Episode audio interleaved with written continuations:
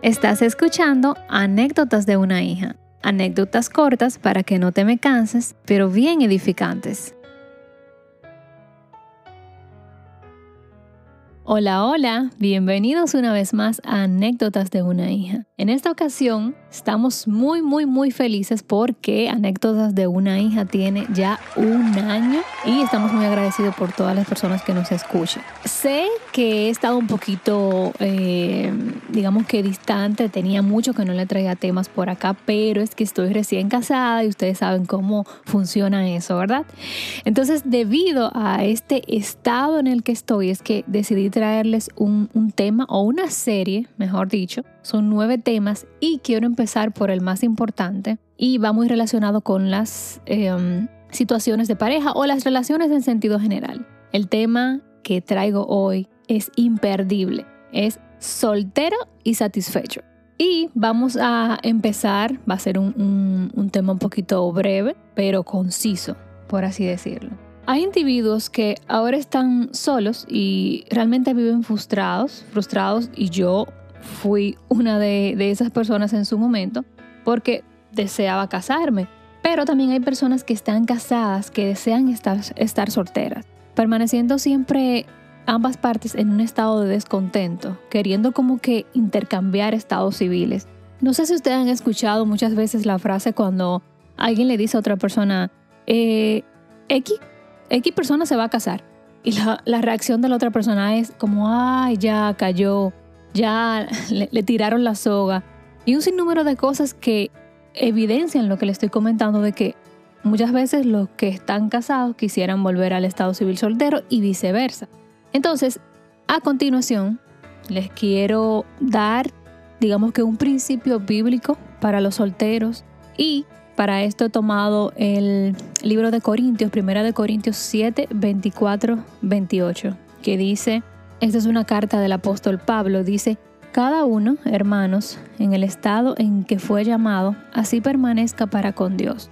En cuanto a las vírgenes, en este caso digamos que las solteras, ¿verdad? Los solteros, no tengo mandamiento del Señor, pero doy mi parecer como quien ha alcanzado misericordia del Señor para ser digno de confianza. Tengo pues esto por bueno a causa de las dificultades del tiempo presente, que hará bien el hombre en quedarse como está.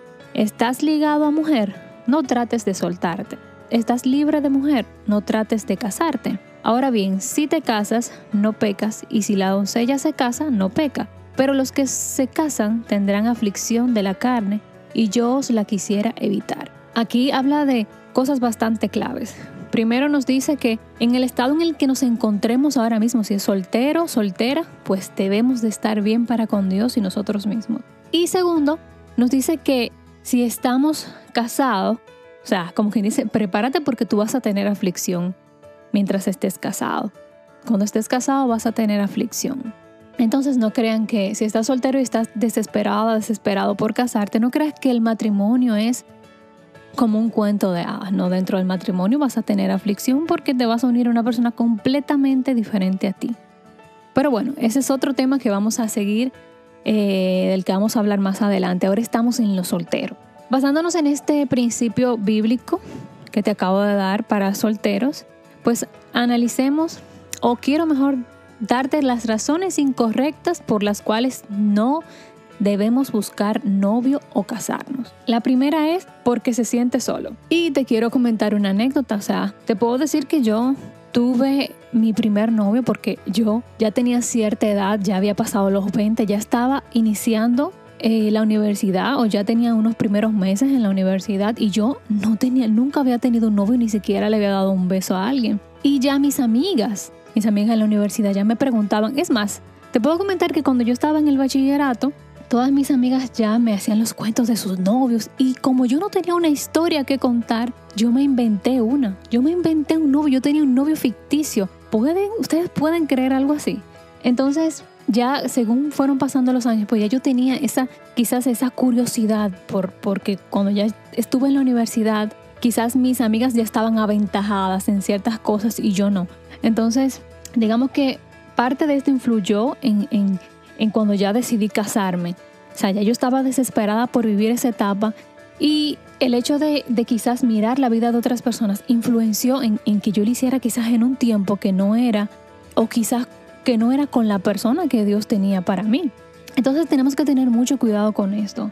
Hay un, versículo que, que dice en Eclesiastes 3:10, he visto el trabajo que Dios ha dado a los hijos de los hombres para que se ocupen en él. Entonces, mientras tú estés en ese estado de soltería, no importa quién a tu alrededor te diga que sí, que miras esto, tienes que probar X cosa, no. O sea, vive la etapa en la que estás, en la que Dios te ha dado, vívela, o sea, ocúpate de prepararte, de hacer cosas que te edifiquen. Y cuando llegue ese momento, pues sabrás cuándo vas a estar listo y Dios te va a mostrar te va a guiar ya para el siguiente paso. Lo segundo es, la segunda razón incorrecta por la cual no debes buscar novio o casarte es porque deseas mejorar tu situación financiera. Y esta es muy, muy fuerte porque sabemos que muchas personas que quizás me incluyo también en esta, este punto, digamos que es parte de mi anécdota, de que quizás ya yo estaba en un tiempo en el que yo quería salir de, de mi casa, de la casa de mis padres, quería probar otras cosas, digamos que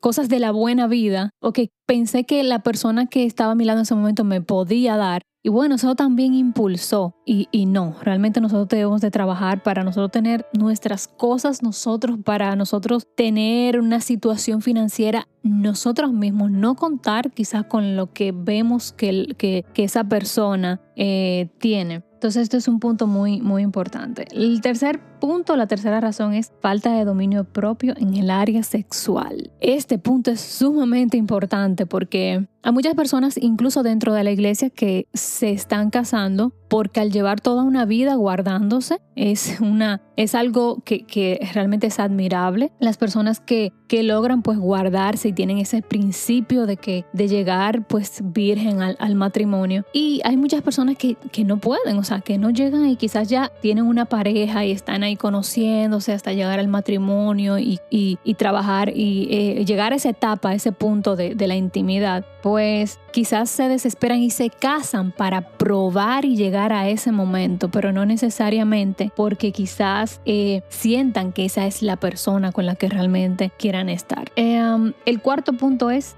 por salir de la, de la casa de los padres, que es bien parecido al segundo punto que te comentaba. O sea, muchas personas que ya tienen cierta edad incluso y no han conocido a alguien, pero ya están tan cansados o quizás la misma presión social, pues los empuja a que la primera persona que llegue, pues esta es la que me va a sacar de mi casa, pues con esta persona me voy. Y eso es un punto también erróneo para quizás casarnos o, tener una pareja. Eh, es importante que tengas esta, esta frase en tu mente o que recuerdes esto. O sea, vale la pena esperar por la persona correcta que estar atado por el resto de la vida a la persona incorrecta. Entonces, ojo ahí con estos puntos y analiza bien si tú estás pensando en entrar en alguna relación, incluso casarte. Analiza bien y que ninguno de estos puntos o estas razones sean las que te estén motivando a hacerlo. Entonces hay muchas personas, o sea, que o en su momento yo mismo dice, Dios mío, pero ¿qué, qué hago? ¿Qué hago? ¿Qué puedo hacer para, para, encontrar a alguien? Y realmente esta no es la pregunta. Debemos de vivir una vida eh,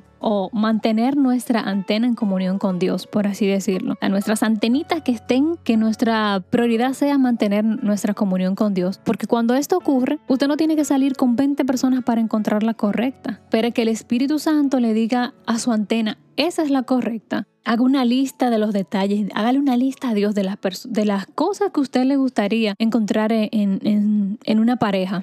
Obviamente, que no sea ninguno de los puntos erróneos que le, que le mencioné anteriormente. Eh, hay un versículo en 1 Corintios 7, 28 que dice, más también si te casas no pecas y si la doncella se casa no peca, pero los tales tendrán aflicción en la carne y yo la quisiera evitar vuelvo y les recuerdo el punto de que en el matrimonio van a haber aflicciones. Así que no espere que si usted está soltero ahora y todo funciona muy bien, quizás en el matrimonio le vaya a ir de la misma forma. Eso va a depender de la mentalidad con la que usted va. Digamos que usted se va a preparar para la guerra, usted va a ir armado para cuando se le presenten inconvenientes, pues usted sepa cómo trabajarlos. Estar casado implica tener más aflicciones, según lo que, lo que hemos leído en este versículo, pero vuelvo y le repito, vale esperar por la persona correcta que estar atado por el resto de su vida a la persona persona incorrecta. Otra cosa que tiene que hacer es vele en el Señor, o sea, espere, viva su, su etapa de soltería, manténgase ocupado en cómo usted va a mantener su relación con Dios, manténgase ocupado en edificarse usted mismo, lea libros, haga cursos, desarrolle, porque la persona, así como usted anda buscando una persona que le sume, ese caballero también anda buscando una persona que le sume, no que le reste. Así que trabajen usted en ese tiempo de soltería. El soltero también tiene, debe tener cuidado de las cosas del Señor. El apóstol Pablo, digamos que en, en su carta recomienda que mejor nos quedemos solteros porque cuando tenemos una pareja, pues quizás descuidamos un poquito nuestra relación con Dios y nos enfocamos en la pareja. Por eso la importancia de no entrar en quizás yugo desiguales. Es decir, si usted tiene sus creencias firmes y si usted se involucra con una persona con creencias, eh, estoy hablando de creencias religiosas completamente diferentes a las de usted, con hábitos, incluso hasta vicios, pues la va a desenfocar totalmente. Entonces, por eso es como que la recomendación. Obviamente, si usted se quiere casar, cásese, pero sabe que va a tener sus aflicciones y sus problemas que resolver. Hoy en día tenemos a muchas personas miserables y frustradas porque no han entendido por qué Dios los quiere solos y solteros. En el único momento que usted debe preocuparse por casarse es durante su tiempo de oración. O sea, mientras usted esté soltero, no se preocupe, deje de darle en mente Ay, que estoy soltero, tengo cierta edad y no me he casado. Mientras usted esté pendiente de eso, se va a frustrar más y va a hacerse su vida más miserable. En cualquier otro momento que no sea la oración, pues no piense en eso. Ahora, mientras usted esté en esa intimidad con Dios, sí, planteale al Señor, Señor, mira, yo quisiera que tú me mandaras la persona de mi propósito y órale al Señor eso, pero mientras esté fuera de ahí, mientras esté en su vida diaria, olvídese de eso, viva su vida, viva el momento que Dios le ha dado. Dice la palabra en Filipenses 4:6, dice, por nada estéis angustiados, si no sean conocidas vuestras peticiones delante de Dios en toda oración y ruego, con acción de gracias. Es decir, lo que le comentaba, no se angustie por esas cosas, sino que su petición sea conocida delante de Dios y dando gracias por ella. Estoy soltero, estoy solo. Gracias Señor, estoy sola. Por algo estoy sola. Algo tú quieres trabajar en mi carácter, que estoy sola antes de yo entrar en una relación. Dios no se equivoca. Por ejemplo, si Dios dice que tiene que esperar 10 años por su pareja, Él no le va a traer hasta que se cumplan esos 10 años, porque usted no puede contra la soberanía de Dios. No hay nada que usted pueda hacer para traerlo antes de este tiempo. Y el último punto que debe tomar en consideración es que el matrimonio en el Señor es para siempre. Vuelvo y le repito la frase. Vale esperar por la persona correcta que estar atado por el resto de la vida a la persona incorrecta. El matrimonio en el Señor es para siempre. Entonces, recuerde, ocúpese de vivir para Dios y de conocer su llamado mientras tanto, mientras Dios le trae a esa persona. Dios estará trabajando en su carácter y en su vida. Él mismo se va a encargar de traer a su cónyuge en su momento. No se case por las razones incorrectas que le mencioné. Tiene que pedir la dirección del Señor porque Dios lo tiene soltero por un propósito en su vida. Bendiciones. Chao, chao.